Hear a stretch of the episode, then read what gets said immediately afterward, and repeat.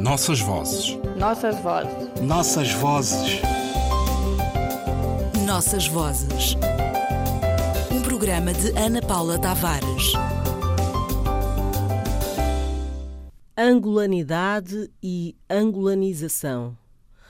Acredito que vale a pena tentar refazer a trajetória que o conceito de angolanidade prefaz através de Angola e não só, retraçando seus deslocamentos, suas transferências e as razões pelas quais ele é ora reivindicado, ora rejeitado, situamos-nos aqui, pairando quase sempre sobre ele o manto diáfano da ambiguidade, esse que não ajuda para os que a defendem a sustentar suas teses para a compreensão, nisso das diferenças, das variações, das transversalidades, das práticas que se afastam desse lugar de identidade.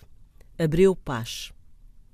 O investigador angolano recupera aqui uma antiga discussão em torno do conceito que não figurava em antigos dicionários da língua portuguesa e que agora se encontra como sinónimo do que é angolano ou angolanismo, do caráter da cultura e ou literatura de Angola, e ainda como sentimento de grande amor ou de grande afeição pelas letras. Vale dizer que o dicionário não recupera um mergulho na história, a que o Lexema obriga e deixa intocados os contributos de Costa Andrade, o poeta e artista plástico, nascido no Lepi em abril de 1936 e que, reivindicando a paternidade do conceito, constrói a sua poesia à luz dessa comunidade imaginada a inventar-se durante a luta pela independência, ou a apropriar-se de novos caminhos estéticos no período depois da independência.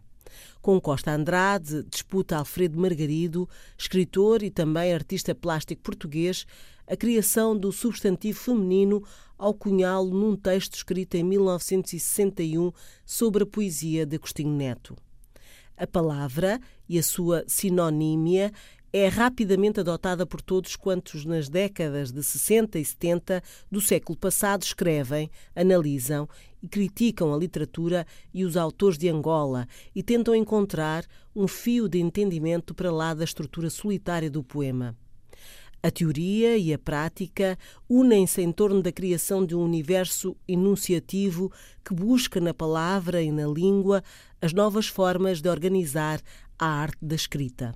Agostinho Neto, António Jacinto, Luandino Vieira, Arnaldo Santos provam que a obra de arte tem que, além de parecer, ser. Para Mário Pinto de Andrade, a angolanidade requer enraizamento cultural das comunidades humanas, abraça e ultrapassa dialeticamente os particularismos das regiões e das etnias em direção à nação.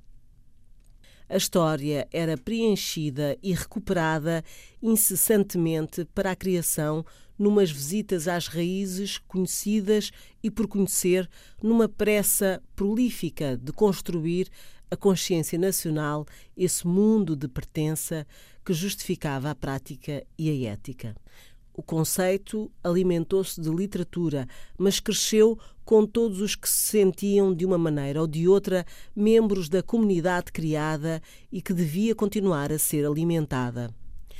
A memória da palavra construiu-se assim de factos e de poesia e prosa, e pesa ainda, de forma desmesurada, sobre o discurso e a vida de todos os dias.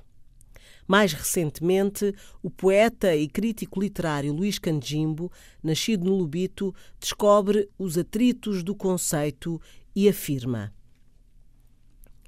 A angolanidade literária subjaz uma angolanidade, pressuposto que comporta uma experiência, um sistema de referências, uma memória coletiva, um sentido de passado ou história sobre o qual assenta a estratégia dos escritores.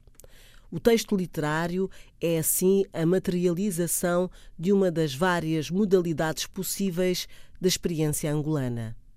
É essa pregnância de determinismo que sustenta o princípio constitutivo dos textos literários, enquanto objetos que conformam a literatura angolana. Apologia de Kalitangi, página 22. Ficam para pensar as interrogações de Abreu Paz e as formas de visitar e entender a angolanidade nos nossos perturbados dias.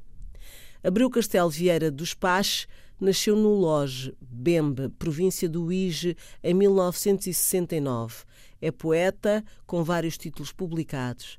Vale a pena voltar ao livro A Chave no Repouso da Porta, publicado em Luanda em 2003, para descobrir o que a poesia dos mais novos nos anda a dizer. Nossas vozes. Nossas vozes. Nossas vozes. Nossas vozes. Um programa de Ana Paula Tavares.